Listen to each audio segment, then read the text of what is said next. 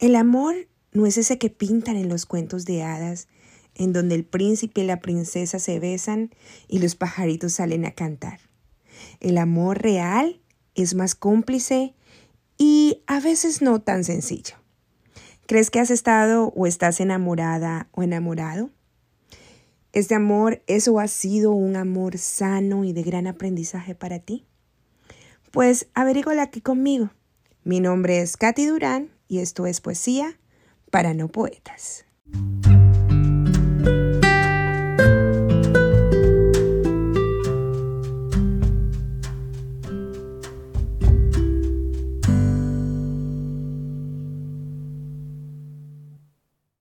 Hola amigos, como siempre, les doy la bienvenida a un episodio más de este su espacio íntimo, donde hablamos de la vida y de poesía. Llegamos al episodio número 12 y quiero hablarles de este tema tan común y tan amplio que es además el gran protagonista en mis poemas. Se trata, señores, del amor. Y es que yo creo que cuando más inspirada he estado es cuando o me encuentro muy enamorada o muy despechada.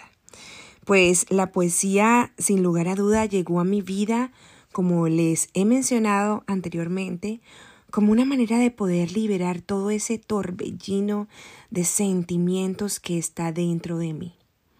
Además que la poesía ha sido mi más fiel aliada cuando me he sentido enamorada o decepcionada en el amor. Y bueno, y aunque hay tantas cosas que yo podría decirles acerca de este tema, porque como les dije antes, eh, es tan amplio y con tantas miradas, yo quiero hablarles del amor en las relaciones de parejas. Esas que llaman, bien llamadas, relaciones sanas. Y bueno, es cierto que vamos por ahí por la vida en busca de la felicidad, pero yo creo que la felicidad no es más que experimentar el amor. Y bueno, y ustedes me podrán decir como que, ok, ¿Qué quiere decir? Que solo el que tiene pareja es feliz. Y mi respuesta es obviamente no. Porque sentir amor incluye el amarse a uno mismo. O como diría el poeta y dramaturgo francés Pierre Corniel, el amor propio es la fuente de todos los tipos de amor. Bueno, y sin duda este es y debe ser siempre el punto de partida. No podemos amar a otros señores sin amarnos a nosotros mismos y, los, y lo hemos escuchado muchas veces, pero es cierto. Y ahí concuerdo con esa frase de la actriz americana de los 50, Loretta Young, eh, que dice, el amor no es algo que has de encontrar, sino algo que se encuentra en ti. Pero bueno, como yo les dije anteriormente, quiero centrarme hoy en el amor de pareja, en esas relaciones sanas, esos amores que te hacen sentir como en tu hogar, en los que ambos se sienten cómodos de estar al natural. Que cuando estás con esa persona podemos ser nosotros mismos, sin pretensiones. Amamos hasta sus imperfecciones, como diría una gran amiga cuando se refiere a su propia relación de pareja, un amor perfectamente imperfecto. Yo creo que buscamos todos un amor ideal, un amor que aunque no sea sencillo, este tenga o sea auténtico. Pero estos señores requiere de paciencia, complicidad y sobre todo mucha valentía. Y bueno, yo sé que muchos estarán preguntando, pero bueno, ¿cómo se puede definir una relación sana? Pues hablar de relaciones de parejas sanas, podemos de pronto tener una falsa idea de que hablamos de relaciones perfectas. Y yo creo que esto no puede estar más alejado de la realidad, porque toda relación tiene sus defectos y sus debilidades. Y ¿Por qué? Por la simple razón de que nosotros somos seres humanos y nuestra naturaleza es imperfecta. Entonces, esto quiere decir que una relación de pareja con debilidades no es que sea una relación mala, simplemente es una relación real. Y lo que define una relación saludable es que ambos estén interesados en trabajar para atender, escúchenlo bien, y mejorar las posibles debilidades y dificultades que se vayan presentando a lo largo de su relación. Además, es cuando también existe como un esfuerzo de ambas partes de impedir que haya como maltratos físicos, emocionales, faltas de respeto entre ellos, comportamientos abusivos, controladores y humillantes. Y yo sé que puede surgir esta pregunta de cómo saber si estamos cerca de esta clase de amor o de relación. Y yo creo que principalmente hay que tener en cuenta que las relaciones ya sean de noviazgo o de matrimonio, en cualquiera que te encuentres, tienen el potencial de enriquecer nuestro día a día. Es decir, añadir bienestar a nuestras vidas. Como lo diría un amigo eh, que trabaja mucho con parejas, nuestra pareja no es ese helado delicioso en nuestra vida. Nosotros somos el helado y la pareja simplemente es la cereza que se le pone encimita del helado como complemento. Es decir, que nuestra pareja es sencillamente eso, un complemento en nuestras vidas. Entonces, ¿cómo podemos como protegernos de construir una relación insana o tóxica? Ese término que además está muy de moda en nuestros tiempos. Entonces aquí les voy a dar unos puntitos para construir una relación sana. Y vamos con el primer punto. Señores, no debemos hacernos una visión idealizada de la relación. ¿Qué quiere decir esto? Que tenemos que tener claro que esa relación a sus inicios va a tener ciertas modificaciones. Como dice el refrán que utilizo, escoba nueva siempre barre bien. Pero esto obviamente con el, con el tiempo, la rutina, y sin ese enamoramiento desenfrenado del comienzo, cambia. Y no, y no quiero decir es que, que vaya a cambiar a mal. La relación simplemente va convirtiéndose en algo más tranquilo y estable, sin dejar al lado claro el tema de la pasión. Sin embargo, tenemos que ser realistas y tener claros que eh, en una relación siempre existirá buenos y malos momentos. Y si nosotros esperamos que siempre sea color de rosa, nos vamos a negar a una verdadera construcción de una relación duradera. Vamos con el punto entonces número dos. Señores, debemos cuidar la relación. Y no me refiero ahora que van a volverse celosos, ni mucho menos. Me refiero a que es importante atender o prestarle especial atención a los desacuerdos o a esas diferencias que surgen en el día a día en la relación. Y si a ustedes no se les es posible como hacerlo inmediatamente, al menos no podemos dejar pasar mucho tiempo sin atenderlo, señores. Yo sé que muchos creen que es mejor hacer como un lado las dificultades, ya sea por el miedo de perder a la persona o por la incomodidad de tener que enfrentar estas, estos temas. Y de pronto nosotros esperamos que estas dificultades se van a resolver por sí solas. Y no, señores, estamos muy equivocados. Pues una relación de pareja sana requiere trabajo y debe ser atendida regularmente. Así que hay que hablar esas dificultades. Hay que tratar de seguir adelante.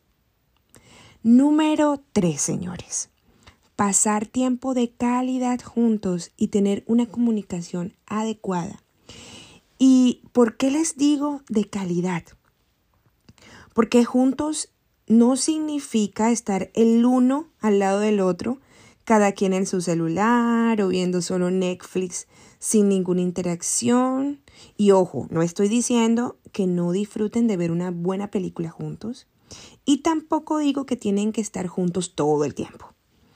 Pues yo creo y pienso que que respetar los espacios también es importante en una relación sana.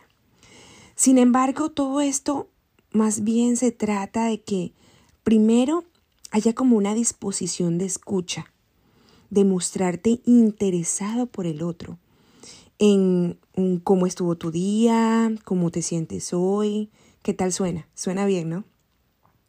Y por otro lado también crear como espacios para compartir tiempo juntos. Una cena especial sin ningún motivo, paseos, caminatas, no sé, compartir esas cosas que les gusta hacer a los dos o que quisieran compartir con el otro. Esos momentos importantes.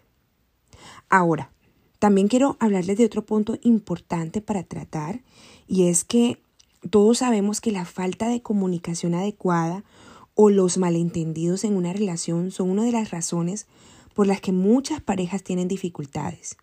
Y entonces aquí yo les quiero dar dos consejitos útiles para que no caigamos en esta falta de comunicación. Y el primer consejito es adoptar una postura de escucha. Es decir, no interrumpas a tu pareja cuando comience a hablar. Y deja claro que estás prestando atención, es decir, escucha. Y mi segundo consejo es cuando ella termine o él termine de hablar, trata de resumir lo que él dijo o ella dijo. Y haz énfasis en lo que tú consideras más importante. Aunque eso sí, pueda que te equivoques y no coincidas que lo más importante de todo lo que te dijo o de lo que tú notaste es lo que ella o él quiso decir. Pero lo importante aquí es que tu pareja note el esfuerzo que tú tuviste por escucharla o escucharlo. Esto, señores, les ayudará a que su pareja no adopte una, una, una postura a la defensiva y sea como más receptiva o receptivo a escuchar lo que tengas que decir de lo que ella o él te dijo. Y bueno, vamos a seguir con los puntos que nos llevarán a una relación de pareja sana y vamos con el punto número cuatro. Vamos a aprender a convivir con las diferencias y a aceptar que habrá puntos en los que no logren estar de acuerdo. Y si bien las cosas que tienen en común con tu pareja son esenciales, porque yo creo que todos cuando empezamos con una relación o con una persona hay muchos puntos en común, yo creo que las diferencias son lo que hacen única la relación. A pesar de que a veces estas diferencias son como fuente de disgustos y de discusiones, esto también puede traer grandes beneficios a la relación y hasta puede fortalecerla. ¿Por qué? Porque nos lleva a aprender a conocer los puntos de vista del otro. Además, creo que estos desacuerdos pueden generar en cada uno esa capacidad de ceder por lo menos un poquito y son una invitación de explorar el mundo del otro y por lo tanto de, conocer, de conocerse mucho mejor. Y bueno, ahora viene el número 5, el punto número 5 y muy importante, no esperar cambiar a tu pareja. Y bueno, aquí yo sé, señores, que nos ha pasado que hemos comenzado una relación con alguien con la esperanza que podemos cambiarla eh, y cambiar eso que no nos gusta. Esa frase de ahí lo voy moldeando a mi forma, porque hasta yo le he dicho, les confieso. Señores, nadie cambia por el otro. La gente cambia solo cuando ellos mismos quieren cambiar. Entonces, empezar una relación o continuar con una relación con esa idea es completamente frustrante e idealizada. Porque nosotros debemos saber que cuando te atreves a amar, lo debes hacer aceptando el desastre de vida del otro, como dice un gran amigo mío, terapeuta de parejas. O también, como dijo el escritor americano Sam King, eh, él dice, aprendamos a amar, no cuando encontramos a la persona perfecta, sino cuando llegamos a ver de manera perfecta a una persona imperfecta. Yo creo que lo resumió todo. Vamos con el punto número 6. Dar un voto de confianza y ser honestos con tu pareja. Y señores, obviamente sin confianza una relación simplemente no se puede sostener. Y si la logra sostener, es muy probable que se trate de una relación supremamente conflictiva. Una relación eh, donde haya desconfianza, celos y todo eso es una relación súper tormentosa. Lo sé, señores. La confianza es lo que nos permite a una persona sentir que su pareja está en las buenas y en las malas con uno. Y además ser honesto es esencial para que pueda existir como esa confianza en una relación. Por eso es necesario también que se esté la honestidad. Es por eso que la confianza y la honestidad van muy de la mano. Porque la falta de honestidad puede romper fácilmente la confianza en la relación, conduciéndola rápidamente a una crisis e incluso a una ruptura definitiva. Porque una vez que se rompe la confianza, señores, es muy difícil restablecerla y nosotros sabemos bien. Por eso es que las, las parejas más felices son las que se esfuerzan porque la honestidad sea una meta en sus vidas juntos. Y bueno, mi último punto, el número 7, es respetar a tu pareja. Y miren cómo este punto se relaciona con lo anterior. El tratar a tu pareja con respeto, señores, genera un ambiente armonioso. Esto además hace que aumente como la confianza entre los dos, así como el deseo de estar juntos, de compartir tiempo juntos. El respeto además es parte esencial del amor, al punto que yo estoy segura que puedo decir que no hay respeto o, o sin respeto no hay amor. El respeto además tiene que ver con esa capacidad de cada uno de tratar a tu pareja como, como su igual. Es decir, el no sentirme ni pretender que estás ni por encima ni por debajo de mí. Porque es que el respeto es lo que se necesita para que las dos personas puedan cultivar esa propia seguridad y autoestima. Además, eso da lugar al interés y cuando uno siente admiración por la pareja. Es decir, sin respeto no hay admiración. Y si tú no admiras a tu pareja, entonces, ¿por qué estamos juntos? Ok, muy bien, señores. Eh, si sintieron que llevan a cabo estos puntos en su relación, yo creo que vamos por buen camino. Pero si encontraste que hay algunos que todavía no estás poniendo en práctica, yo creo que si hay amor, no es tarde. Solo se trata de trabajar en todos estos puntos para mejorar y llegar al equilibrio y a la armonía en tu relación. Siempre se puede mejorar, pero solo con el compromiso de ambos.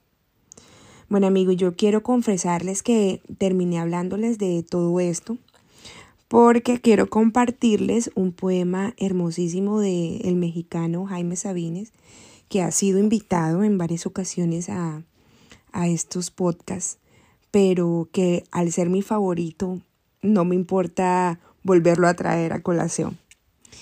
Y bueno, este poema habla precisamente de un amor rutinario, pero cómplice, sencillo, ese amor que se basa como en las acciones, cuando entre línea le dices a la otra persona a la que amas un te quiero, este poema se titula Espero curarme de ti y dice así.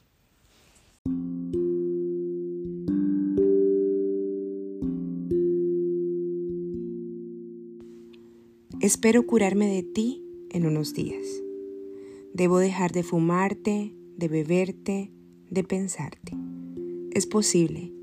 Siguiendo las prescripciones de la moral en turno, me receto tiempo, abstinencia, soledad. ¿Te parece bien que te quiera nada más una semana? No es mucho ni es poco, es bastante. En una semana se puede reunir todas las palabras de amor que se han pronunciado sobre la tierra y se les puede prender fuego. Te voy a calentar con esa hoguera del amor quemado y también el silencio, porque las mejores palabras del amor están entre dos gentes que no se dicen nada. Hay que quemar también ese otro lenguaje lateral y subversivo del que ama. Tú sabes cómo te digo que te quiero cuando digo que calor hace, dame agua, sabes manejar, se hizo de noche. Entre las gentes, a un lado de tus gentes y las mías, te he dicho, ya es tarde, y tú sabías que decía, te quiero. Una semana más para reunir todo el amor del tiempo, para dártelo, para que hagas con él lo que quieras, guardarlo, acariciarlo, tirarlo a la basura. No sirve, es cierto. Solo quiero una semana para entender las cosas, porque esto es muy parecido a estar saliendo de un manicomio para entrar a un panteón. Qué bello eso cuando en el poema de Sabines él expresa, te he dicho, ya es tarde y tú sabías que decía, te quiero. Qué complicidad, ¿cierto? Eh, de eso me, me recuerda a esas, esas cosas de cuando uno está en pareja, nada más con una mirada saben que se están diciendo el uno al otro. Algo así me recordó. Bueno, señores, y yo solo espero que hayan disfrutado el poema y este programa. Yo me retiro deseándoles un amor que sea sincero y generoso, de esos que se dan sin exigir nada a cambio. Y es que en estos tiempos el amor se volvió como eso de el retorno de las cosas que entregamos. Y les doy un ejemplo. ¿Cuántas veces decimos te amo y nos molestamos cuando no nos los dicen de vueltas? Si amamos, señores, no hay exigencia, hay entrega. Claro, esto sin caer en la sumisión o en el abandono de nuestro amor propio. Y bueno, señores, yo les deseo un resto de semana lleno de relaciones sanas, poesía y sobre todo mucho amor. Mi nombre es Katy Durán y esto fue un episodio más de Poesía para no poetas.